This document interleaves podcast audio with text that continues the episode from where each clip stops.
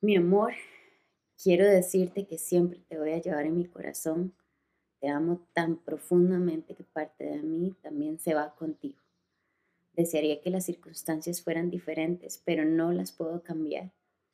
Te libero, te dejo ir, porque deseo que estés mejor. Estás en las manos de nuestro Creador. Confío en Él y algún día nos vamos a ver y te voy a poder abrazar y besar como tanto deseo. Quise mantenerte a salvo en mi vientre, pero nada está bajo mi control, mi amor. Todo está en las manos de nuestro Padre. Me despido de ti terrenalmente. Nuestro lazo físico se debe romper, pero hay un lazo que ni la muerte, ni la vida, ni ángeles, ni principados, ni potestades, ni lo presente, ni lo porvenir, ni lo alto, ni lo profundo, ni ninguna otra cosa creada nos podrá separar del amor de Dios que es en Cristo Jesús, Señor nuestro, porque ese es el lazo de amor que proviene de Dios y que tenemos. Te amo y amo a tu hermanito también, mi amor. Tus papás se despiden de ti acá con la esperanza de ver tu carita cuando lleguemos al cielo. Quisiera abrir este podcast con una experiencia que recién pasé Imagino que algunos de ustedes han escuchado el podcast en Código Amigas de mi aborto espontáneo en el 2019. En caso que no, les dejaré la, dirección aquí abajo. Em, justo la semana que, que publiqué, que publicamos este, este podcast, eh, estaba en reposo absoluto y tenía cita para ver mi embarazo de ocho semanas. Em, y a pesar de que estuve siguiendo las, las indicaciones del médico y estuve leyendo la Biblia un montón, orando, este, adorando, em, bueno, entregada totalmente a Dios, escuché nuevamente la frase de la doctora que había escuchado en el 2019, no hay ritmo cardíaco en ese momento mi ritmo cardíaco también se detuvo, se detuvo unos instantes y para ser honesta, por unos instantes decía que mi ritmo cardíaco también se detuviera. Em, leí un, pasaje que dice, he sido derramado como aguas. No sé si alguno de ustedes ha escuchado la, la frase que no hay que llorar por la leche derramada. Cuando la leche derramada ya está derramada, pues no se puede hacer nada. Y ese versículo dice eso, he sido derramado como las aguas. Porque ya en ese momento, ¿qué se puede hacer? Em, ya no se puede, no se puede juntar el agua nuevamente. Em, también ese versículo dice, y todos mis huesos se descoyuntaron. Y es que existe un dolor físico indescriptible que no es porque usted está pasando algo físico, pero es un dolor que no tiene una explicación y ese versículo dice eso. Es un dolor físico brutal y mi corazón fue como cera derramándose en medio de mis entrañas.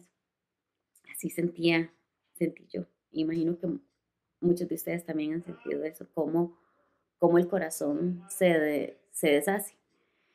Quedé un par de días sin saber qué orar, qué decir, incluso qué pensar, eh, qué era lo correcto decir o hacer.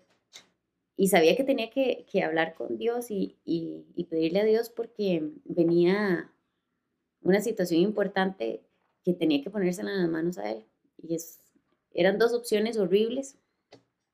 Una, esperar a que el cuerpo em, desechara naturalmente la bolsita de mi bebé, eh, que había orado por mucho tiempo que se quedara en mi vientre y ahora orar para que el cuerpo la desechara, o bien esperar a ver si, si me operaban y me hacían un legrado. Y por cuál, por cuál de esas opciones oraba. Para mí fue, fue muy difícil y leí un pasaje que lo voy a leer. Dice, mi corazón está dolorido dentro de mí, errores de muerte sobre mí han caído, temor y temblor vinieron sobre mí y terror me ha cubierto. Y dije, ¿Quién me diese alas como de paloma? Volaría yo y descansaría. Ciertamente huiría lejos. Moraría en el desierto. Me apresuraría a escapar del viento borrascoso y de la tempestad. ¿Y quién se, quién se ha sentido así? Como querer escapar y no pensar en nada, irse como muy lejos. Y David se sintió así en ese pasaje de Salmos. Y vieras que a partir de ahí me sentí diferente. Pues no al 100%, no, no voy a mentir como que de la noche a la mañana pues las cosas iban a cambiar, pero me dio esperanza porque me sentí acompañada por Dios, me sentí comprendida y sabía que poco a poco las cosas iban a, a cambiar. Este podcast nace para contar las maravillas que ha hecho Dios y cómo nos acompaña y nos saca del valle de sombra y de muerte. Hay un pasaje en Daniel 4 eh, de un rey que vio las maravillas de Dios y él dice, conviene que yo declare las maravillas y milagros que el Dios altísimo ha hecho conmigo. Cuán grandes son sus señales y cuán potentes sus maravillas. Su reino, reino sempiterno y su señorío de generación en generación.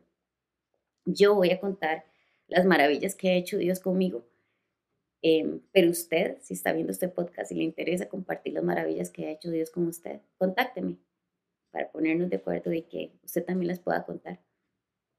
Además, este podcast se llama Uno Más y se llama Uno Más precisamente porque en Daniel 3, de, ese mismo libro de la Biblia, dice que hay una historia de un muchacho que se llamaba Sadrach y eh, a Sadrach eh, tuvo unas dificultades ahí con, con, el rey de ese momento y mm, el rey lo echó a él y a dos amigos más a un horno de fuego.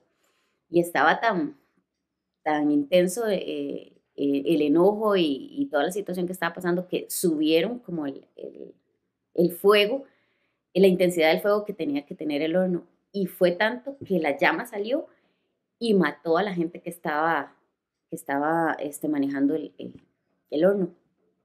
Y fue tanto como el alboroto que bueno, que el, rey vio hacia, hacia el horno y vio que no solamente era Sadrach y sus dos amigos, sino que había una cuarta persona dentro del, del horno, vio una cuarta silueta. Y mm, precisamente este, es cuando Dios nos ayuda y está con nosotros en medio de, ese horno de fuego.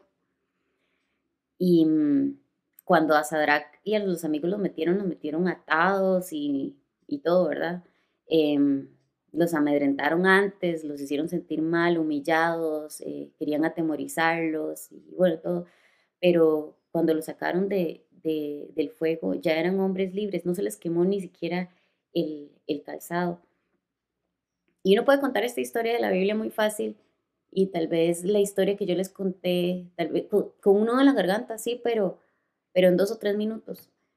Sin embargo, el tiempo que pasamos por esa prueba, em, de repente se nos hace eterno, ¿verdad?